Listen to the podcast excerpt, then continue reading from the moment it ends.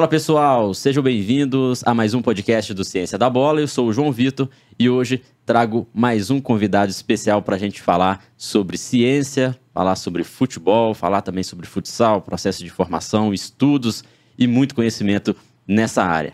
Convidado é o professor Gibson Moreira, professor na Universidade Federal de Minas Gerais, tem uma vasta experiência no futebol, vários artigos publicados, livros, e hoje vai ser um papo muito interessante. Gibson, obrigado aí por ter aceitado o convite, estar aqui conversando com, com a nossa equipe, né, compartilhar um pouco do seu conhecimento aqui no Ciência da Bola. Olá, João. Olá a todos. É um prazer muito grande estar aqui no, no Ciência da Bola. É, uma das missões nossas na universidade é fazer o conhecimento que a gente produz chegar ao público, né? Então, tudo aquilo que vem como iniciativa para chegar às pessoas que estão na prática, para chegar aos treinadores e às treinadoras, é sempre bem-vindo e sempre é, bem quisto por nós. Então, é um prazer muito grande estar aqui hoje e compartilhar um pouquinho daquilo que a gente tem feito na universidade. Legal. Você está com a camisa do, do laboratório, né? Inclusive o professor Pablo esteve aqui com a gente também, faz parte do laboratório, o SECA. Queria que você falasse de forma breve atualmente, o que, que você vem desenvolvendo, vocês né, vem desenvolvendo no SECA, principalmente agora, em 2022, com a, o retorno presencial da, das aulas, das atividades, o que principalmente está sendo desenvolvido? Perfeito. O SECA, é, até onde eu conheço, né, para não cometer nenhuma injustiça, pode ser que haja outros laboratórios, mas que eu não tenha conhecimento, o primeiro laboratório do Brasil é, dedicado exclusivamente ao estudo de metodologia do ensino dos esportes. Né? Então, foi fundado lá no final dos anos 90, ainda pelo professor Pablo, que já esteve aqui no, no Ciência da Bola. E desde então tem uma trajetória muito rica na produção de conhecimento nesse, nesse assunto. Né? É, basicamente, o objetivo, o objeto de pesquisa do SECA é entender como que a gente consegue organizar de maneira pedagogicamente coerente os processos de ensino, aprendizagem e treinamento para que haja um desenvolvimento ao longo do tempo dos atletas, nos mais diferentes jogos esportivos coletivos. Coletivos, principalmente, né? Principalmente. Houve momentos no SEC em que a gente estudou, ou outros professores, não é minha área de, de, de conhecimento, né, que estudou é, é, algum, algum tipo de esporte individual. Nós temos trabalhos no tênis, por exemplo, mas atualmente no SECA a gente desenvolve trabalhos exclusivamente nos esportes coletivos. O professor Pablo trabalha muito com handball, é uma das principais referências nacionais no, hand, no handball. É, nós temos também o professor Juan, que hoje não está na UFMG, está é, é, fazendo um exercício provisório lá na UNB em Brasília, mas que trabalha muito com o basquete. E eu tenho desenvolvido, né, nesses últimos cinco anos, estudos dentro do futsal e do futebol, mais centrados no, no futebol, é, dentro tanto do, do, da graduação, né, do curso de educação física, quanto na pós-graduação nos trabalhos de mestrado e doutorado. E aí, dentro do futebol, eu trabalho basicamente com análise de desempenho, né, voltada é, para o compo componente técnico-tático do desempenho, com os modelos de ensino e, e modelos de intervenção, com vieses mais cognitivistas, mais ecológicos, entender como que a gente organiza essa prática e com treinamento com pequenos jogos ou jogos reduzidos, que tem sido também um tema é, bastante investigado na literatura e que é abordado por nós lá no SECA. Esses três temas, realmente, muitos dos nossos seguidores acompanham, pedem conteúdo, né, jogos reduzidos, principalmente, os métodos de ensino. E isso é muito importante saber que existe aqui no Brasil uma instituição pública, né, uma universidade que faz pesquisa nesse sentido, porque muita gente fala assim, poxa, mas no Brasil não se estuda futebol, futebol de alto nível, o conhecimento de alto nível está fora, está lá na Europa, nos Estados Unidos, não é bem assim. Muitos artigos que vocês publicam são de referência internacional né, e trazem também uma aplicação prática, já que tem vocês conseguem ter algumas parcerias com clubes, conseguem aplicar isso em clubes também, né? Como que, que funciona? Perfeito. É, é, nosso laboratório ele é um laboratório já consolidado na produção de conhecimento, isso em nível nacional e internacional, né? É, em termos numéricos, né, eu como professor da universidade tenho mais de 100 artigos publicados, o Pablo já tem mais de 100 artigos publicados, o Pablo tem mais de 20 livros e capítulos de livros publicados ao longo dessa trajetória, então somos um laboratório consolidado e respeitado é, é, é nacional e internacionalmente, só que é, isso é o produto, isso não é a meta, no caso do SECA. Produto é o artigo. A nossa meta é que esse artigo, que esse conhecimento científico chegue na prática. Então, a gente tem estratégias né, de, de, de transformação desse conhecimento científico em conhecimento aplicado a principal forma que nós temos hoje é o oferecimento de cursos e de espaços de formação e nesses intercâmbios, inclusive esse aqui que nós temos hoje, Consciência da Bola. Mas, além disso, a gente também presta serviço a clubes, né? Então, nós recentemente prestamos uma consultoria ao América Futebol Clube, um contrato aí de 30 meses em que desenvolvemos o processo de base é, é, do ponto de vista técnico. O Pablo tem, tem também é, ações com, com a Confederação Internacional de Handball. Eu atuo como instrutor de formação de treinadores na CBF. Então há toda uma preocupação, e esse é o nosso objetivo, né, a missão do SECA, de transformar esse conhecimento científico, que eu tenho certeza que é produzido é, em excelência, em é, é, resultados práticos, né, em, em informações práticas para os treinadores. Excelente. Quando a gente fala de conhecimento científico no futebol, e no futsal também, né? Aqui no canal a gente tenta sempre mostrar a importância da ciência dentro dessas duas modalidades, desde artigos, livros, conversas como essa, né, com profissionais que fazem a ciência. E por muitas vezes não fica claro para algumas pessoas o, como que a ciência pode realmente contribuir. Tem pessoas que, inclusive, acham que o futebol não tem ciência envolvida. Outros falam que tem, mas que dão pouca relevância, né? A gente sempre fala, nossa, a ciência ela contribui para o jogo, contribui para os esportes, né? a ciência aplicada ao esporte, a gente sempre tenta trazer com uma linguagem que facilite esse, esse entendimento. Porque a gente sabe que na academia, né, nos artigos, a gente tem que seguir um padrão, um protocolo, a robustez científica, uhum. Uh, muitos dos artigos são escritos, né, quase todos, para cientistas, né, para cientistas, para os pares, e às vezes essa linguagem não chega a quem está trabalhando, às vezes, numa categoria de base, numa escolinha, é, e aí cria uma certa barreira. Você concorda comigo que isso, por vezes, dificulta com que a informação científica chegue a algumas pessoas? Concordo plenamente, João. Acho que é, é, a, a, nós precisamos entender a intencionalidade de um artigo. Né? Um artigo científico, ele é, é, ele é escrito para os pares é, é da ciência, né? Eu vou te, vou, vou, até me permitir aqui uma, um, um, percorrer uma, uma, estrada um pouquinho sim, mais sim. longa nessa, nessa resposta. Além do SECA, né, eu faço parte do FMG Soccer Science Center. O SECA é um laboratório associado ao FMG Soccer Science Center. Acho que vocês receberam aqui o professor Varley, que é o coordenador desse projeto. E se, se você conhece o projeto, você vai ver que nós temos profissionais de muitas áreas. Então, tem um profissional do coaching, tem controle de carga, por aí vai. É, quando quando o, o, um, um, treina, um profissional, um pesquisador do, do, do controle de carga escreve o artigo, ele está escrevendo o artigo numa perspectiva de dialogar com aquilo que foi produzido cientificamente na área. Então, ele quer dialogar com o pesquisador da Inglaterra, ele quer dialogar com o pesquisador da Austrália, dos Estados Unidos.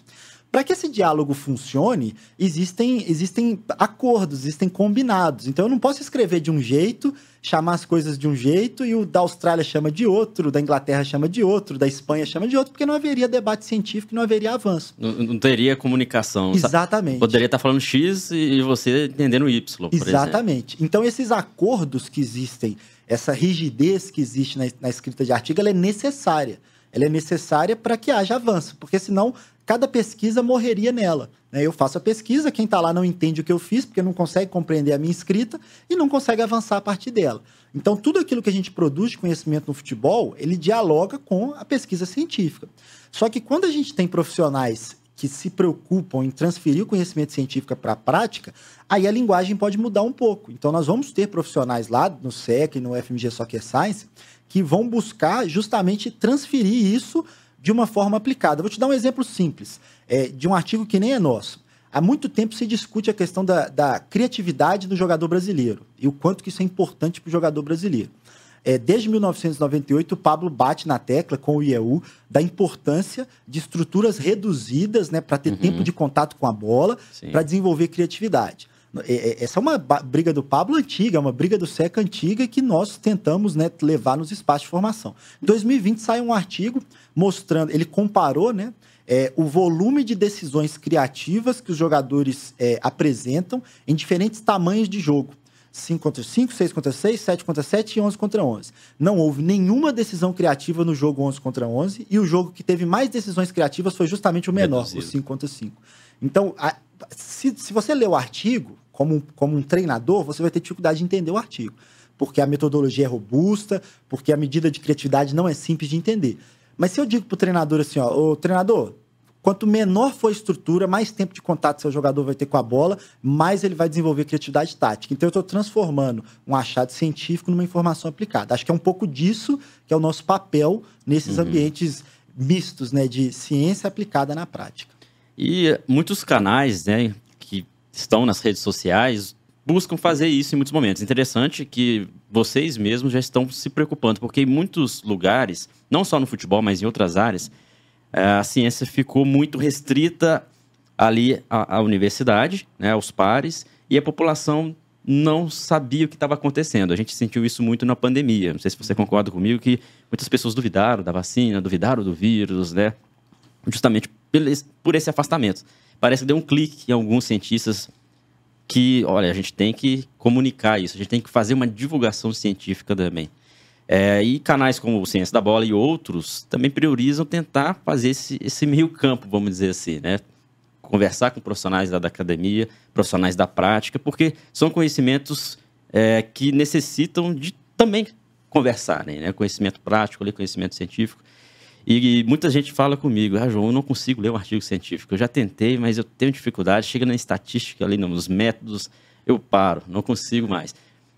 Mas realmente, para ler um artigo científico, é necessário ter uma preparação, como você disse. É diferente de um artigo de, de revista, um artigo de jornal, onde você consegue ler ali, né? E, e aí, às vezes, espanta a, a, um profissional que trabalha com futebol da ciência. Talvez seja por isso que, por muito tempo, a gente viu um certo distanciamento. Assim, ah, futebol não é científico. Futebol é aqui dentro das quatro linhas. Perfeito. Ah, eu até entendo que esse caminho ele pode ser menos é, dicotomizado. A gente pode trabalhar para né? formar, para melhorar a formação científica das pessoas como um todo. Né? Inclusive na educação básica, acho que as pessoas não, não, não é ensinar é, é valor de P no ensino médio, mas é assim, é, o pensamento científico ser ensinado nas escolas, ser ensinado nas universidades, de forma que que as pessoas estejam livres, né? Para conseguir entender o que está lá. Ela não vai entender a nova two-way que foi feito como teste estatístico, mas ela entende que foi feita uma comparação de um momento com o outro. Né? E já é suficiente para ela entender o artigo. Então, acho que a gente pode um, ter um processo de formação a longo, a longo prazo, né? uhum. né? Que permita as pessoas entender o que é a ciência.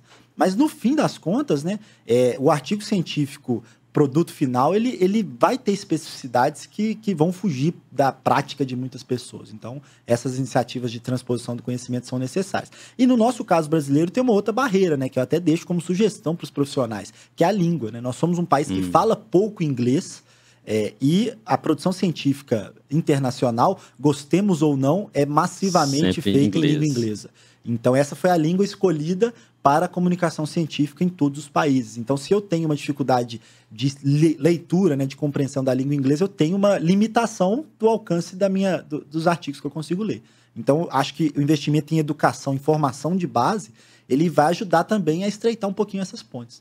Eu, por exemplo, experiência própria, só fui entender o que é um artigo científico ali no terceiro período da faculdade. Ou seja, no meu ensino médio, não nem sabia como Exatamente. que a ciência funcionava. Para mim, o cientista, acho que muita gente tem isso na cabeça, é o cara que fica lá de jaleco. Jaleco branco, lá, óculos grandes. com aqueles produtos químicos ali. Exatamente. E, e assim, não, não é dessa forma, né? Não é dessa forma. O cientista, você, por exemplo, é um cientista que publica muito, faz pesquisa, está envolvido em campo, né? Sempre está, não fica só nos laboratórios, você também aplica, principalmente o, o, laboratório do, do futebol, às vezes, é o próprio campo. É, né? eu posso fazer pesquisa de short, né? Exatamente, diferente do estereótipo que a gente conhece aí de cientista. E o Brasil, eu até estava ouvindo outro dia que é um país analfabeto na ciência. Realmente, dentre o ranking que, que foi feito, o Brasil está nas últimas posições, justamente por vários desses problemas que a gente citou. Na educação básica, a gente não vê um incentivo à ciência. No ensino superior, às vezes, não é com tanta qualidade a própria ciência, né? Talvez o conhecimento ali é interessante ser desenvolvido, mas quando vai escrever um TCC, às vezes é o bicho de sete cabeças. Não deveria ser, né? É. Desde o início do curso, ali o aluno já tem que se preparar que, ó, o TCC vai ser só mais um trabalho que a gente vai executar aqui. E tem gente que depois segue o mestrado, doutorado, aí sim se aprofunda para realmente trabalhar com ciência. Perfeito. Legal a gente falar sobre esse assunto, né? Quando a gente fala de ciência, é interessante contextualizar isso. Uma coisa que chama atenção, que você disse aí sobre a língua. Isso também serve para a gente puxar o gancho para as terminologias dentro do futebol. Muitas vezes a gente fala de modelo de jogo, ideia de jogo, é, métodos de ensino, por exemplo, alguns, alguns termos táticos, né? o facão, é, cobertura, enfim são termos que a gente sabe o que significa, quem está dentro da, da, da, ciência sabe o que significa, mas que por falar de maneiras diferentes na TV, o comentarista fala de um jeito, aí o, o treinador fala de outra maneira, fala a mesma coisa de diferentes maneiras. Muitas pessoas acham que estamos criando terminologias para o futebol. Uhum. E você concorda que tem, temos que ter um nome, é? Você mesmo disse, a gente tem que ter falar a mesma língua entre os cientistas. A gente não pode chamar um princípio tal de, de outra coisa. Mas quando a gente vai levar essa informação para outro ambiente, talvez a gente pode adaptar esse nome. Mas isso quer dizer que a gente está criando nomes que já existiam no futebol ou apenas adaptando nomes ali para a ciência? Legal, João. É, é, eu vou dar um passinho atrás né, nessa, nesse raciocínio seu, que eu concordo em algumas questões que foram colocadas. Para mim, a palavra ela tem, em qualquer contexto, o, o, o, a intenção de comunicar. Uhum. E a comunicação é efetiva se aquilo que é percebido por você casa com aquilo que eu quis dizer.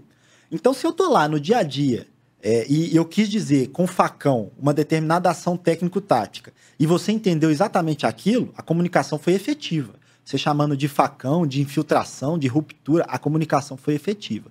Então eu jamais vou ser contrário a, a, a, a ou tentar criar ruídos numa comunicação que já funciona. Ela já foi efetiva. É, por isso existe naturalmente a possibilidade de haver nomes diferentes para o mesmo fenômeno. É, o, a ciência do futebol como, como área científica, ela é muito nova. Ela é muito nova. Ela é recente. Ela é uma ciência. Da própria educação física, em geral. É, né? exatamente, que repercute na própria educação física. Se a gente for comparar a ciência do futebol com a ciência da física, da bioquímica, são, a ciência do futebol é muito jovem. Então é natural que estejamos ainda em um processo de consolidação de vários, várias, é, é de vários conceitos, incluindo os nomes. Né? É, então, nesse processo de consolidação, é, pode, pode existir um momento em que haja grupos falando de, da mesma coisa com nomes diferentes. Uhum. Então, nesse exato momento, talvez chamemos de penetração uma ação que é, vai ter uma outra conotação para um treinador que dá treino lá no Pará, para um treinador que dá treino lá no Rio Grande do Sul. Então, isso existe. O nosso papel é tentar entender o que as pessoas estão querendo dizer com aquela palavra nesse exato momento. Porque às vezes pode ser duas palavras diferentes, que é a mesma coisa, só que quando eles vão conversar, eles estão entendendo como se fossem duas coisas Exatamente. diferentes. E isso não pode Ele, acontecer. Aí a né? comunicação não funciona. Por isso que a, a palavra é para transferir aquilo que você quer dizer para a pessoa que, quer, que está uhum. recebendo. Só que como que eu vejo isso a longo prazo? A longo prazo, é o que, é o que aconteceu em todas as áreas científicas, é, para que haja uma comunicação mais efetiva, principalmente transcultural, se precisa estabelecer nomes e esses nomes precisam ser estabelecidos universalmente. Então, para facilitar a comunicação, principalmente transcultural, um caminho de, de, fechamento desses termos é necessário.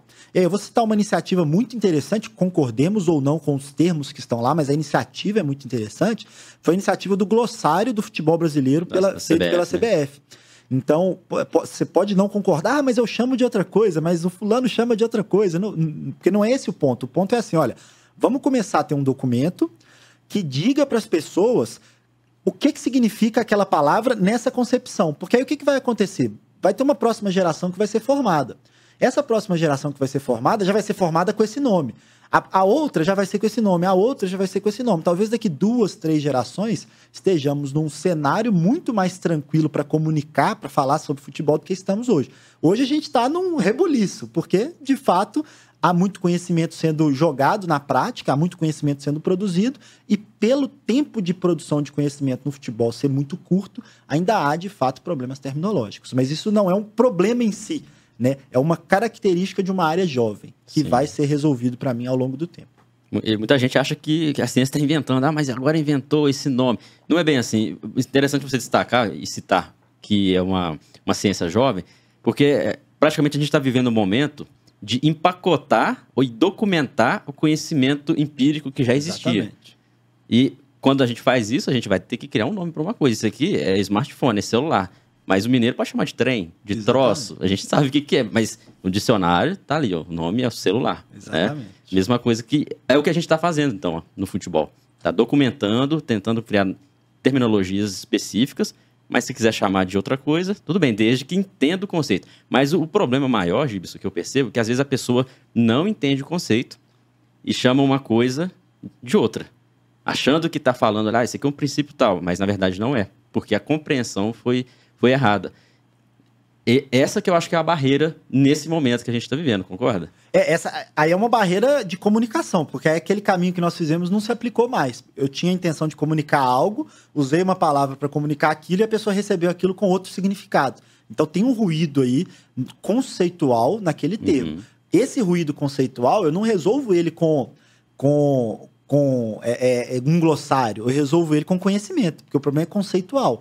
Então, para esse ruído, é formação dos treinadores. É bater na tecla de processos de formação, que os cursos de educação física de fato deem suporte para os treinadores com conhecimento aplicado, que, os, que, as licenças de treinadores continuem dando suporte para os treinadores e que todos passem pelo processo de formação. Aí é um, é um, é um problema conceitual que nós vamos resolver aumentando o volume de, de conhecimento que é é, que é disponibilizado aos treinadores. A, a linguagem do livro é um pouco diferente do artigo. É, certamente, certamente. O livro tem um, tem um interlocutor diferente. Eu estou escrevendo para o treinador. É claro que eu estou escrevendo para o treinador na perspectiva de um cientista.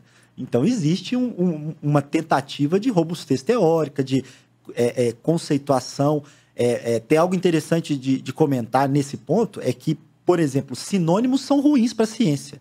A ciência não lida bem com sinônimo. É verdade. Sinônimo é horrível, porque se eu chamo de uma coisa, você chama de outra, e nós queremos dizer a mesma coisa, tá, tá, tá difícil de comunicar.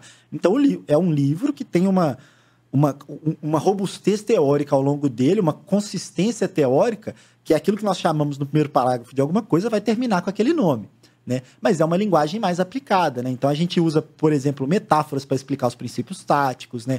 Usa recursos visuais que em alguns momentos os artigos nos limitam pelo Sim. espaço da revista. Então é uma outra linguagem, uma outra forma de, de conversar com o treinador. Né? O livro é interessante, assim, muitos dos profissionais que trabalham com futebol consomem livros. A leitura principal, livros. Depois, aí que vem um artigo científico. A, a única coisa, assim, que, que eu sinto de diferente do livro é em relação a, ao artigo, é a data de publicação. Por exemplo, um artigo, você consegue ter uma, uma pesquisa que teve um resultado rápido, você já tem, já, você já consegue publicar, às vezes, com mais velocidade, aquela novidade, entre aspas, do que o livro. O livro é mais uma compilação, Perfeito. um resumo, assim, do que, daquilo que foi publicado. Né? Mas é, não deixa é, de ser um conhecimento muito interessante. É, é, é o, você não vai procurar em livros é, a fonte mais atualizada de informação sobre uma área de conhecimento. Né? O nosso livro, por exemplo, demorou três anos para ser produzido a parte teórica. E mais ou menos mais um ano depois que a gente entregou para a editora até ele ser publicado. Então, a publicação do livro ela se deu quatro anos após a ideia, a, a concepção do livro. Então, existe um, um, lapso temporal e acredito que esse tempo seja similar em qualquer livro que se, que se é, é, discuta sobre aspectos técnicos do futebol. Um artigo demora também, tá? Porque às vezes a gente sim, manda para a revista, vai, a revista volta. volta e corrige isso, corrige aquilo, mas não demora quatro anos. Então eu consigo ter uma, uma frequência de novas informações maior num artigo do que eu teria num livro. O livro, por outro lado, me dá um, um resumo mais ampliado, né? uma visão mais ampla, como se fosse uma lente mais, mais aberta do que o artigo consegue me dar. Excelente. Bom, Gibson, a gente está falando muito de ciência aplicada ao, futebol, o, o que você faz, mas a dúvida de muitas pessoas é como se tornar um cientista, porque tem gente que quer trabalhar como treinador, quer ser preparador físico, quer estar atuando no clube. Mas outras pessoas talvez não conheçam a um outro lado, que é estudar o futebol, fazer pesquisas, é, ensinar na, no ensino superior e principalmente ser um cientista do esporte. Como que, que você iniciou? Desde a sua graduação, você quis ser um cientista, quis atuar nessa área, ou foi percalços da vida? É, na verdade foi sorte, foi nem foi percalço. É, é, eu tenho a sorte aí, é, essa é a dica que eu dou para todo mundo: cerque-se de boas pessoas. Eu tive sorte de me cercar de boas pessoas e vou citar nominalmente três delas aqui, que são pessoas determinantes na minha trajetória, é, é, tanto de conhecimento quanto de descoberta, né? É, a primeira delas é o Diogo Giacomini, é, que talvez muitos que acompanham o Ciência da Bola conheçam. Hoje ele é auxiliar permanente do América, é, que foi um, um, dos principais treinadores que eu tive quando eu era atleta. Então eu era um atleta limitadíssimo, né, muito abaixo do, do nível ideal para se tornar um jogador. É, e, e, e o Diogo foi um dos primeiros treinadores que eu tive que eu enxerguei alguma coisa diferente que me acendeu a fagulha para estudar educação física, não para me tornar um cientista. Então, talvez ele tenha sido uma das principais motivações pessoais para entrar na educação física que era necessário para trabalhar com ciência depois. Quando eu entrei na faculdade, eu tive contato com o segundo, né? Nome, muita sorte que eu tive de ter contato com esse nome, porque eu não fiz nada para merecer isso, né? Apenas passei no vestibular e dei sorte dele estar na faculdade, que foi o Pablo, como um professor da faculdade, né? O Pablo Greco que me apresentou uma possibilidade de uma área de conhecimento que eu desconhecia. Eu não sabia que era possível estudar tática. Assim. Não, não fazia sentido para mim aquilo até eu conhecer o Pablo é, na graduação em Educação Física. E a terceira pessoa, que talvez muitos aqui conheçam também, é o Marcelo Vilhena. É, que, que hoje é coordenador, é, eu não sei se o cargo dele é de coordenador, de gerente lá de futebol de base do, do São, São Paulo. Paulo. E, e, o Marcelo, eu fiz estágio com ele no futsal durante três anos, né? E aí, como eu acompanhei durante um período muito longo, né, o, o, o, Marcelo, eu pude entender um pouco do que, que era aplicar a ciência na prática. O Marcelo já era mestre quando eu fui estagiário dele. Então eu entendi um pouco melhor dessa, dessa linha, né? Olha, a produção científica ela de fato ajuda na prática, né?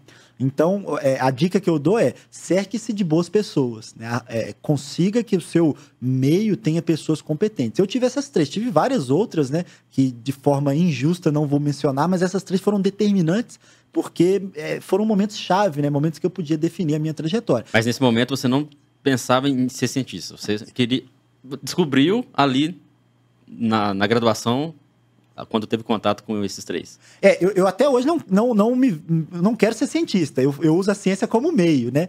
É, eu sou um cientista, trabalho com produção de conhecimento, mas eu vejo isso como meio por que, que, por que, que essas três pessoas foram muito importantes? Porque se eu tivesse como única tarefa, né, aquela imagem do cientista que você comentou antes, né, sentar na cadeirinha com um jaleco, um, olho, um, um óculos grande, ficar lá no computador, eu jamais seria um cientista, porque eu acho isso chato pra cacete. É. Não me pega Principalmente no, no, esporte, né? Não, não me pega de jeito nenhum. Tem pessoas que fazem isso muito bem, até no esporte, em áreas básicas da pesquisa, até tem gente que faz, mas eu não, não me pega, eu não gosto disso.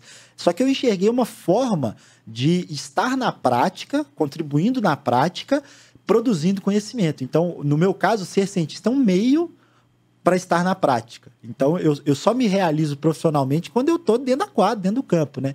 Mas ali eu exerço uma função de, de, de propagador desse conhecimento científico. Então, essas pessoas que mostraram para mim que existe ciência na prática são as pessoas que tocaram em mim é, é, essa fagulha para seguir uma trajetória acadêmica. Para depois cursar o mestrado, fiz com o Pablo, no mesmo laboratório que o Diogo tinha feito, no mesmo laboratório que o Marcelo tinha feito. Continuei para o doutorado com o mesmo laboratório. Então, tem todo um caminho aí que, que, que foi percorrido por causa do contato que eu tive com essas pessoas. E aí, você nunca pensou em ser treinador?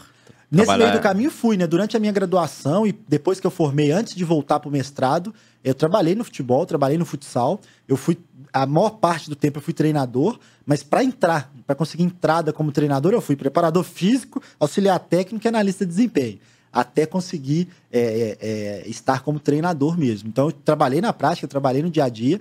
É, só que, assim, as condições que a gente tinha no futebol eram, eram condições difíceis, né, do ponto de vista financeiro, do ponto de vista econômico. Então, a opção por enveredar por um caminho acadêmico se deu ali.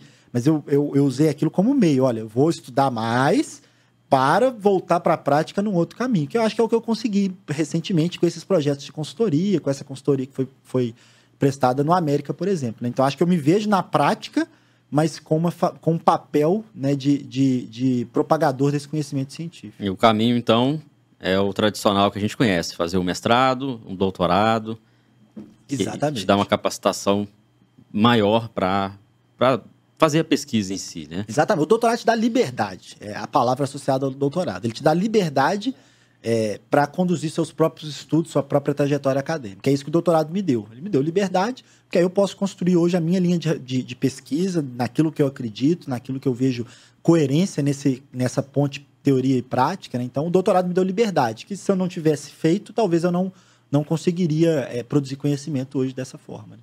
Aqui no Brasil, a gente tem a gente até citou no início, vários laboratórios de pesquisa no esporte, alguns deles no futebol. Mas em comparação a outros países, você acha que ainda está incipiente? É, outros, Estados Unidos, por exemplo, que tem um esporte muito forte, esporte não só de rendimento, mas educacional. Há muitos laboratórios lá que estudam futebol na Inglaterra, em outros países. Você acha que o Brasil está muito distante? Porque quando a gente fala do cientista brasileiro no futebol, no esporte aplicado, né? a gente vê que os cientistas brasileiros estão no nível de outros cientistas. Mas o, o, o Brasil em si, como produtor de conhecimento científico dentro do esporte, está muito distante? É, eu não acho que está muito distante. Aí eu vou, vou, também relativizar essa fala pelo tempo. É, uhum. É, a, nossa, a ciência do futebol é nova e no Brasil ela é mais nova Mais ainda. nova do que no mundo Exatamente. todo. Né? Exatamente. Né? Então eu acho que nós começamos um pouquinho, um pouquinho atrás temporalmente. Isso faz com que a, a, alguma, alguns indicadores de desempenho de pesquisadores, quantidade de artigos, quantidade de citações recebidas, sejam menores no Brasil se a gente comparar o período como um todo. Mas eu não enxergo a ciência do futebol brasileira abaixo da ciência do futebol que é feita em outros países. Só que nós temos também um segundo problema, que é o investimento, investimento. em ciência do futebol no Brasil. E não, não só no, futebol, Não, né? em tudo, em qualquer ciência, ciência, em qualquer ciência. Geral. Né? Eu, eu consigo falar do futebol pelo contexto em que eu estou inserido, mas o nosso investimento ele é sensivelmente menor a esses países que você mencionou. Né? Então, é, é, é, é como se a gente estivesse competindo contra alguém que está com um motor melhor do que o nosso. Então a gente tem que tirar a diferença no braço muitas vezes, né? Porque o investimento em ciência faz toda a diferença. Né? É, é às vezes é, acontece né, da gente ter um artigo com uma ideia muito boa, com uma coleta muito boa, mas que não tem o equipamento padrão ouro, porque o equipamento padrão ouro custa 20 mil dólares. 20 mil dólares para o contexto brasileiro é muito dinheiro para pesquisa. Nós estamos falando aí com o dólar hoje, com importação, com tudo, algo em torno de 110, 120 mil reais. São pouquíssimos editais de pesquisa que dão 120 mil reais para um pesquisador.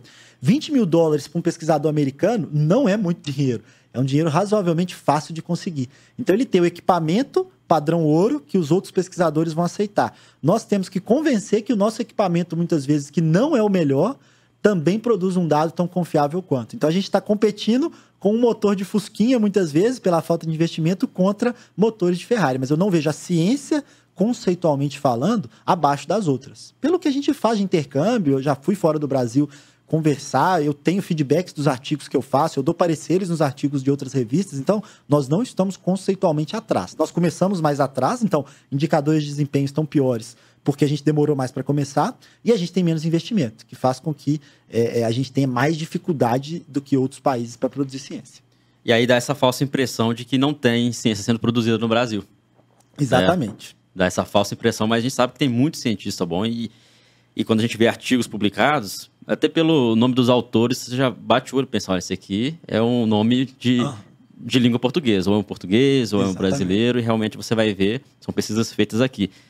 E acontece algumas vezes de ter a fuga de cérebros, ou seja, muitos profissionais da ciência não encontram um caminho para trabalhar aqui, e aí vai para outro país, porque de repente tem melhores condições, Acontece dentro da área do futebol também? Acontece demais, né? É, hoje no FMG Soccer Science, por exemplo, nós temos um, um dos nossos colegas, o professor Bruno Pena, que fez uma opção de mudar para a Austrália, né? Ele era professor aqui na, na, na, UFMG também e decidiu, por questões pessoais, familiares, enfim, é, trabalhar na Austrália. É, e trabalha com futebol lá, trabalha com universidade lá, e é, e é um profissional de excelência dentro desse, desse projeto do Soccer Science. Então, é, é, isso é um exemplo real nosso aqui que eu vejo acontecendo com muita frequência é, no ambiente brasileiro. Né? Acho que a carreira de professor universitário, dando um passo atrás, né? a produção de conhecimento científico no Brasil ela é muito ligada às universidades públicas, pelo contexto brasileiro. Então, existe é, é, uma, uma, uma, concentração muito grande de produção ali. Né? É, eu arrisco dizer que se a gente pegar a produção de conhecimento no futebol, de artigos científicos, seja superior a 90% nas universidades públicas. Uma parcela inferior a 10% é produzido fora dali. É, a carreira de professor universitário no Brasil ela tem se tornado muito pouco atrativa ao longo dos últimos anos.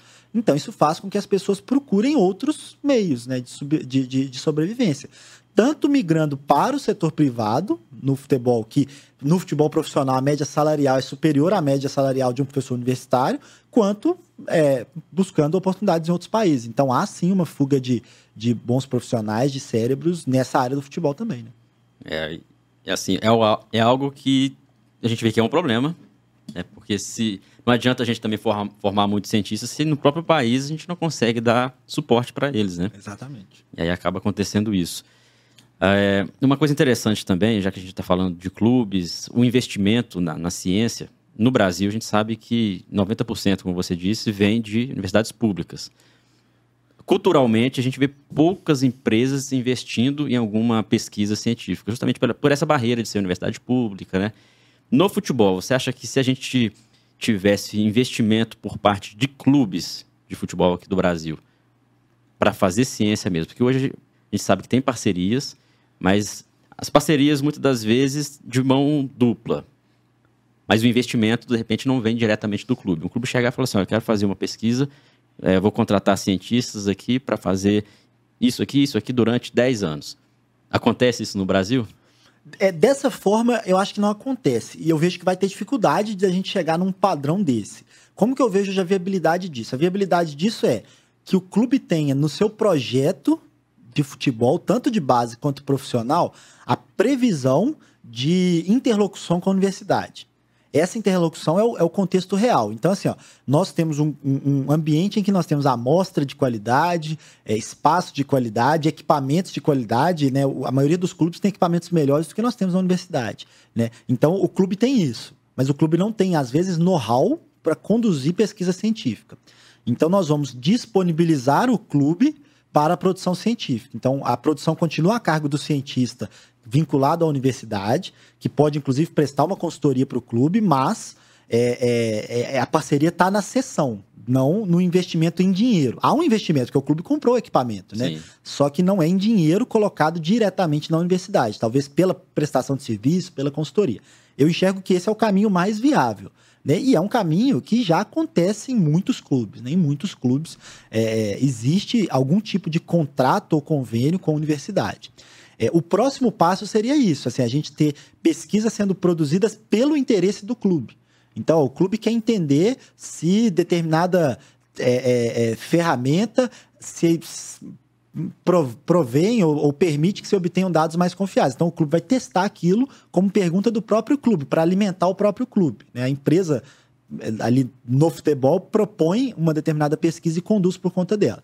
Eu acho que esse caminho nós não vamos demorar para chegar mas o caminho de parcerias é, firmadas para que o clube ceda o que ele tem de bom e a universidade traga o que ela tem de bom, são parcerias muito bem vistas pelas universidades e um caminho que eu enxergo bem viável no nosso contexto brasileiro. É o que acontece muitas Exatamente. vezes, né? Porque aí a academia consegue publicar os artigos, porque para publicar artigos a gente precisa de fazer a pesquisa. Para fazer a pesquisa a gente precisa de ter coleta de dados. Precisa de uma amostra que seja específica e aí no clube é que a gente vai encontrar isso. Mas aí o retorno para o clube também tem que ser interessante, né? Exatamente. Porque não pode ser uma, uma via única, tem que ser uma via de mão dupla. Mas o investimento ainda continua sendo assim, ah, eu contribuo daqui e a universidade contribui daqui. Cada um no seu quadrado. E em outros é. países, por exemplo, há investimento de um clube na universidade, olha, eu quero investir aqui no setor de esportes. Ah, o clube vai investe para pesquisas de várias modalidades. Até porque, de repente, facilita por ser instituições é, que são privadas, né? Diferentemente aqui do Brasil. Uhum. Nos Estados Unidos, por exemplo, isso acontece. É, os Estados Unidos é um contexto é, bastante característico disso que você traz, só que eu vejo que eles têm uma vantagem que nós não vamos ter em momento algum. E, e, se a gente for em outros países, a gente vai ver que as dificuldades são mais próximas da nossa. Nos Estados Unidos existe esporte de elite praticado nas universidades que permite que o próprio ambiente da universidade seja o clube. Então, essa integração é muito facilitada. Né?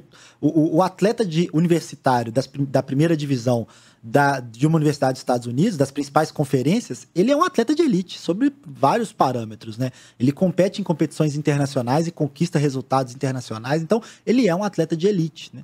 É, então eu tenho um atleta de elite treinando no, na piscina do lado do gabinete do professor, no campo de futebol, que a sala do professor está debaixo da arquibancada. Então é, é, eu não acho que o contexto brasileiro vai caminhar para ter esporte de elite na universidade. Então nós vamos ter sim um distanciamento.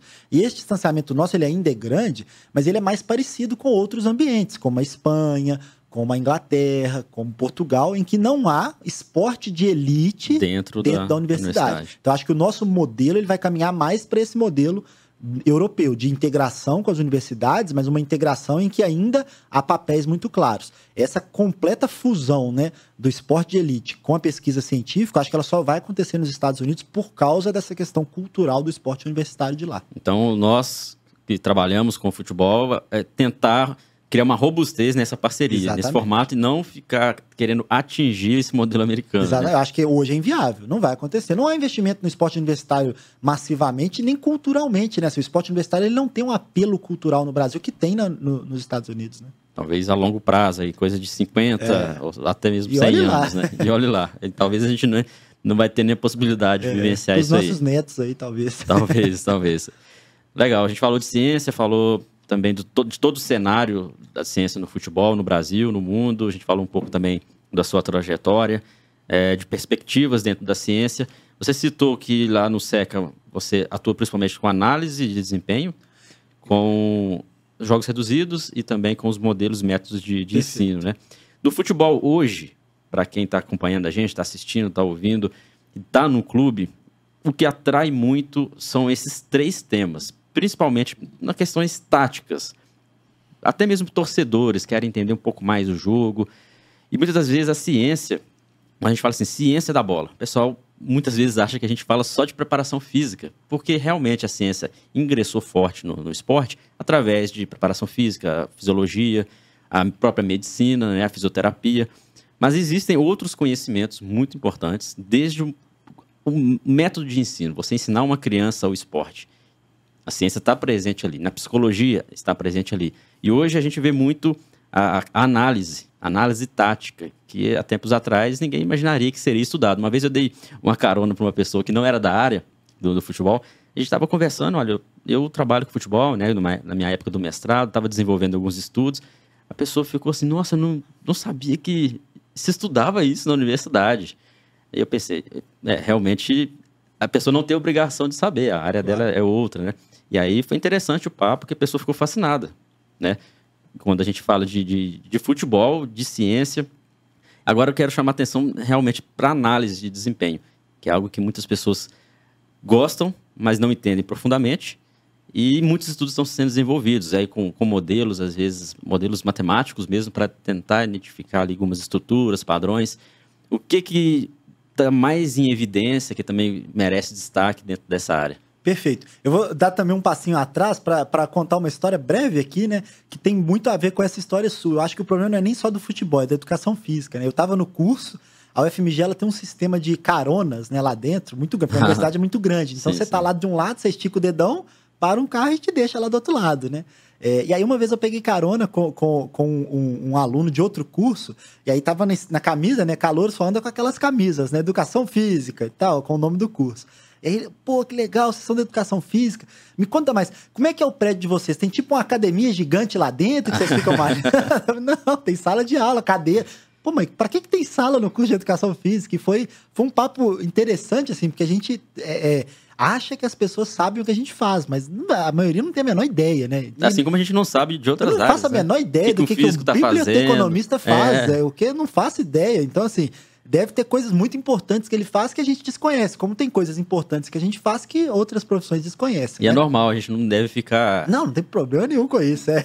Só, que, só que foi engraçado, porque na, imagina, pô, um calor tendo que explicar que na, dentro de um prédio de uma faculdade tem sala, com cadeira, com quadro. então, assim, foi, foi um papo engraçado. A gente riu bastante disso depois quando saiu da carona. E a análise de desempenho também passa por isso, né?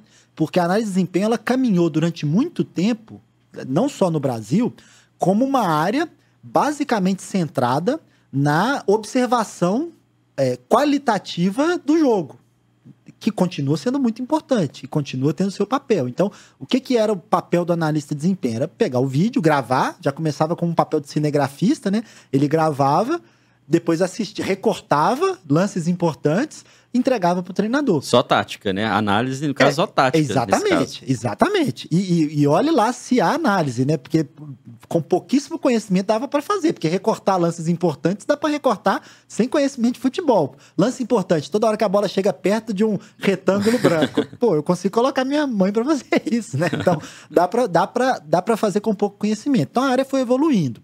Hoje, como que a gente enxerga é, análise de desempenho, como uma área muito mais ampla do que só a análise de jogo que era feita antigamente. Então, ela reúne variáveis de diferentes magnitudes, de diferentes naturezas.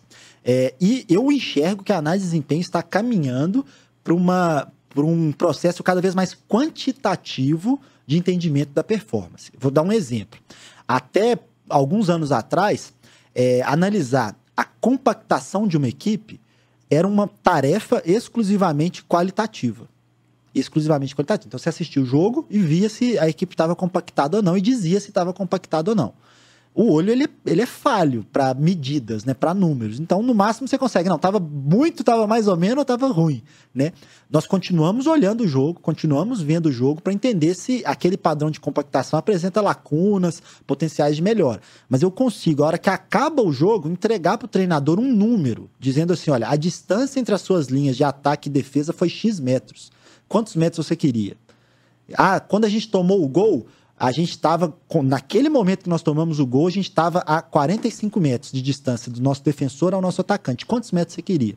Então, existe uma possibilidade hoje de quantificar variáveis táticas do desempenho que não existia há 15, 20 anos atrás. Então, eu estou enxergando que esse é o caminho. Nós não vamos parar de fazer análise qualitativa. Só que essa análise qualitativa vai ser subsidiada por números confiáveis que são obtidos independente da nossa capacidade humana de olhar o jogo. E aí esses dados são obtidos através de GPS ou a, quais outros tipos de equipamentos e softwares? É, no contexto brasileiro, GPS. É, o contexto brasileiro hoje não tem é, sistemas de rastreamento que não sejam é, é largamente utilizados como GPS. O, o, como que eu obtenho qualquer dado de análise tática de ocupação espacial no campo? Eu preciso saber onde o jogador estava. É isso, essa é a informação que eu preciso. Para eu saber onde o jogador estava, eu preciso de um instrumento que rastreie a posição dele no tempo. Esses instrumentos de rastreamento, eles podem ser um sistema de, baseado em satélite, né, o GPS, o Global Positioning System, que é um sistema. Existem outros, GNSS, por exemplo, mas um satélite que capta essas informações e diz onde o jogador está. Eu posso ter um sistema local de antenas, um sistema de posicionamento local, que tem as referências do campo e me diz onde o jogador está, ele também usa um sensor, como usa o sensor do GPS que a gente está acostumado. E eu posso ter um sistema por vídeo, de rastreamento é, por vídeo, que vai dizer, por meio de um algoritmo, onde o jogador está. Esses são os três principais sistemas que existem no mundo.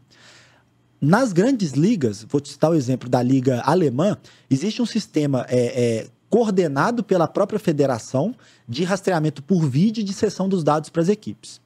No Brasil, não existe um sistema coordenado pela liga. Cada clube tem autonomia para conduzir o seu e, pelo custo, o GPS se torna o mais viável. Isso só no alto nível, né? A gente está falando de... Só do alto nível. Se cairmos para a base, aí, aí é só o GPS mesmo. É só o GPS mesmo. Porque o sistema de vídeo ele tem um custo muito elevado uhum. e ele tem uma uma rigidez muito grande. Eu não consigo mexer a câmera, tirar do campo, leva para o outro. Eu não consigo fazer isso é, com facilidade. O processo de calibração é um processo lento, moroso. Né? Então, eu estou pensando só no alto nível. Na base, o GPS resolve meus problemas. E a gente fez isso durante muito tempo lá no América e faz pesquisas aplicadas com isso. O GPS nos fornece um dado confiável da posição dos jogadores e nos permite extrair variáveis táticas com muita qualidade, largura da equipe, profundidade, distância entre os setores, exploração espacial, é, que mais que a gente tem lá? É, o índice de alongamento que mede a compactação. Então, assim, dá para fazer muita análise de qualidade usando medidas do GPS hoje, que outrora não era pensado, né? Se usava o GPS para coletar dado físico, continua sendo importante. Também no... faz parte também da faz análise. Faz parte também desse modelo multifatorial do desempenho no futebol. Porque quando a gente fala de análise de desempenho, são é, é, análise do desempenho. Então, Exatamente. o desempenho não é só o tático. Exatamente. E hoje é mais fácil unir dados de outras áreas, talvez por alguns modelos matemáticos, softwares que fazem essa junção para que facilite o entendimento depois quando vai chegar na comissão técnica, né? Porque não basta somente a gente fazer a análise do jogo. Que a gente vê muito na TV, ah, o jogador fez isso, isso, isso. Tá, mas por que, que ele fez isso? Exatamente. É como que foi o treinamento? Será se, se ele fez isso porque treinou? A gente que está vendo de fora, às vezes a gente acha que está errado. Não, mas às vezes aquele movimento foi realizado de forma correta, com base no treino, na velocidade. Às vezes a equipe se propôs a ficar de forma mais defensiva nessa partida. Enfim, é, como que esses dados são unidos? Você consegue dar exemplo de, de, de que ferramentas são utilizadas para pegar dados da fisioterapia, dados da, da, preparação física, dados da medicina, da psicologia, dados táticos, é, treinamento, até a questão de contratações, se, se um, um atleta ele tem condições de vir para essa equipe baseado no perfil dos jogadores. Como que, que é feito isso? Tá, eu, eu, vou até dar um passo atrás também nessa, nessa pergunta para contextualizar onde esses dados são obtidos. É, a gente tem uma imagem ainda, principalmente no senso comum, de que a análise de desempenho é, ela se restringe ao jogo, né, ao ambiente Sim. do jogo. E se você buscar os, nos artigos que a gente publicou, usando ferramentas de análise de desempenho em uma perspectiva multifatorial, é, a grande maioria é no treino. Né? Então, a grande maioria das, das informações que a gente coleta é no treino. É, utilizando lá o jogo reduzido X para ver se ele gera o impacto que a gente espera, é comparando ele com um jogo formal, é comparando um jogo com mais jogadores, com menos jogadores, é vendo resposta ao longo do tempo nesse jogo. Então, o treino é o espaço em que o atleta passa a maior parte do tempo dentro do futebol, não é o jogo é o tempo em que eu tenho mais atletas expostos àquilo que ao, ao, esporte. No jogo eu só tenho 11. Se com cinco substituições eu só jogo 16. O meu elenco tem 32. Né? E os outros 16 fizeram o quê? Se eu só analisar o jogo. Então, a, a, a, eu começo dizendo que as informações elas não são obtidas só no jogo, elas são obtidas no treino ao longo da semana. Facilita muito hoje ter o mesmo instrumento que capte várias informações. Então, o mesmo GPS que me dá informação tática me dá informação física, e em vários GPS é possível integrar a informação fisiológica de frequência cardíaca. Então, hoje essa integração ela já começa no próprio, na própria ferramenta.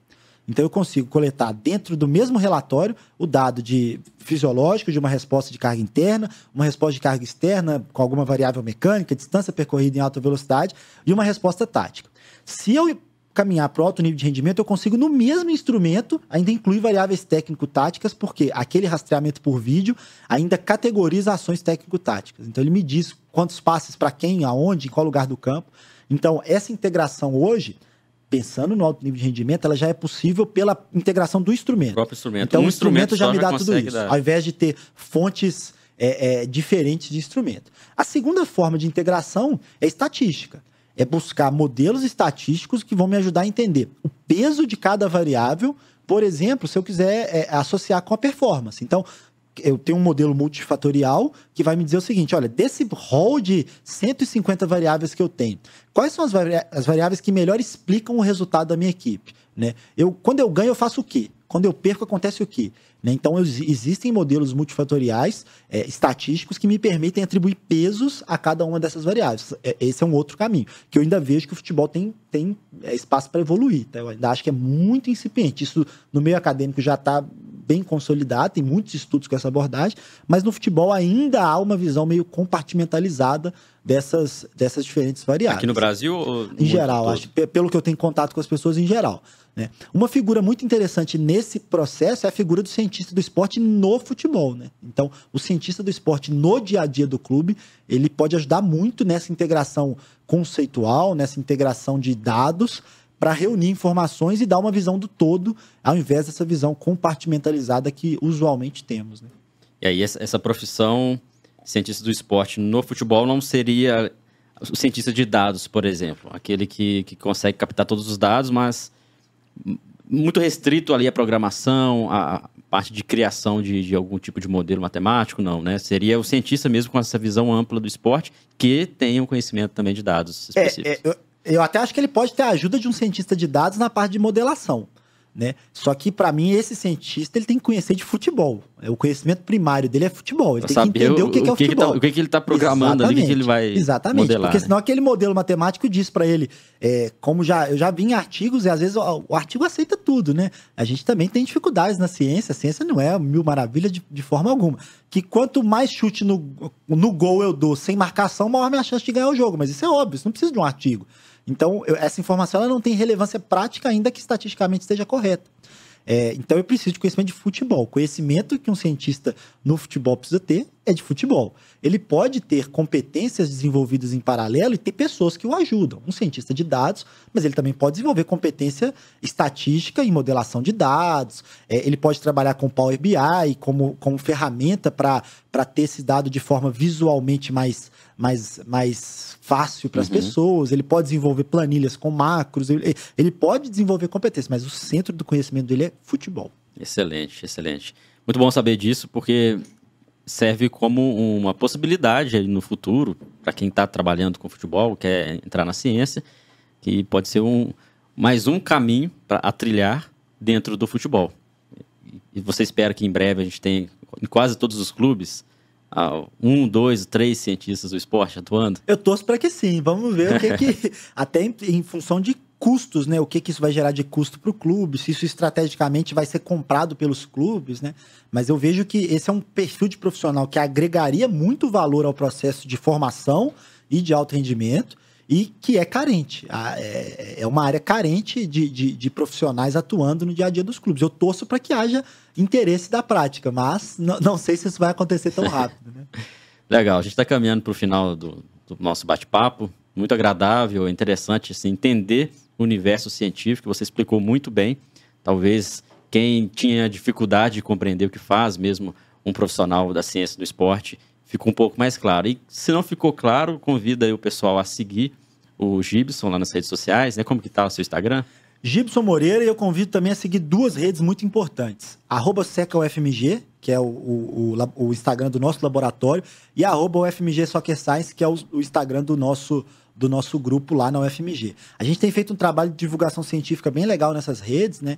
É, é onde a gente publica aqueles infográficos dos artigos, Sim, que, que, que, são uma forma muito fácil de entender aquele conhecimento científico. Então, quem gosta dessa área, eu deixo o convite para esses dois Instagrams, para essas duas contas, até mais do que o meu pessoal, né? Uhum. O meu pessoal também posta algumas coisas, mas essas duas redes é, profissionais dos dois laboratórios são redes que eu convido todos a curtirem e acompanharem o que é postado lá. E o livro, a gente vai deixar o link quem está no YouTube, aqui embaixo vai estar tá o link, tá? E quem está ouvindo lá no Spotify, vai lá no YouTube, se inscreve no canal, aproveita, se inscreva, curte aí o episódio e aí tem acesso às redes também. Eu vou deixar também todas as redes ali o link, fica mais fácil para o pessoal te encontrar.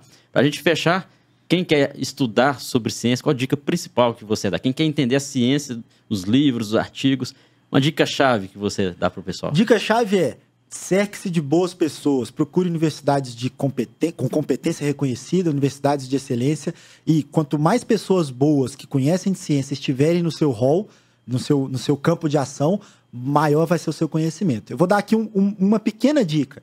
A nossa universidade tem grupos de estudo, grupos de pesquisa gratuitos. Eu sei que nem todo mundo está em Belo Horizonte, né? Mas eu tenho certeza que há em São Paulo grupos de estudo, que há no Rio de Janeiro, que há no Nordeste, que há em vários lugares do Brasil. Então, procure a universidade se a ciência é o caminho que você quer. E, e cerque-se de pessoas boas, é, siga também pessoas boas, siga canais boas pessoas, bons, bons laboratórios, canais, porque realmente isso também vai, vai contribuir. Exatamente. E aí a gente de tijolinho em tijolinho a gente vai levando a importância da ciência aplicada ao futebol. Exatamente. Tanto aqui no Instagram, no YouTube e outros lugares, porque é, é importante isso. Wilson, obrigado pela participação. Em breve aí a gente pode estar novamente conversando aqui. Perfeito. Obrigado, João. Obrigado a todo mundo do Ciência da Bola pela, pelo convite. É um prazer falar de ciência, é um prazer falar de futebol e desejo sucesso ao podcast e ao Ciência da Bola. Show, obrigado. Pessoal, obrigado também pela audiência de vocês. Episódio bacana esse, né? Então deixa aí sua curtida, você que está no YouTube, se inscreva no canal, compartilha também para a gente aumentar aqui essa, essa mensagem, né? levar para mais pessoas, tá bom? Próxima semana, novo convidado aqui no podcast do Ciência da Bola. Grande abraço.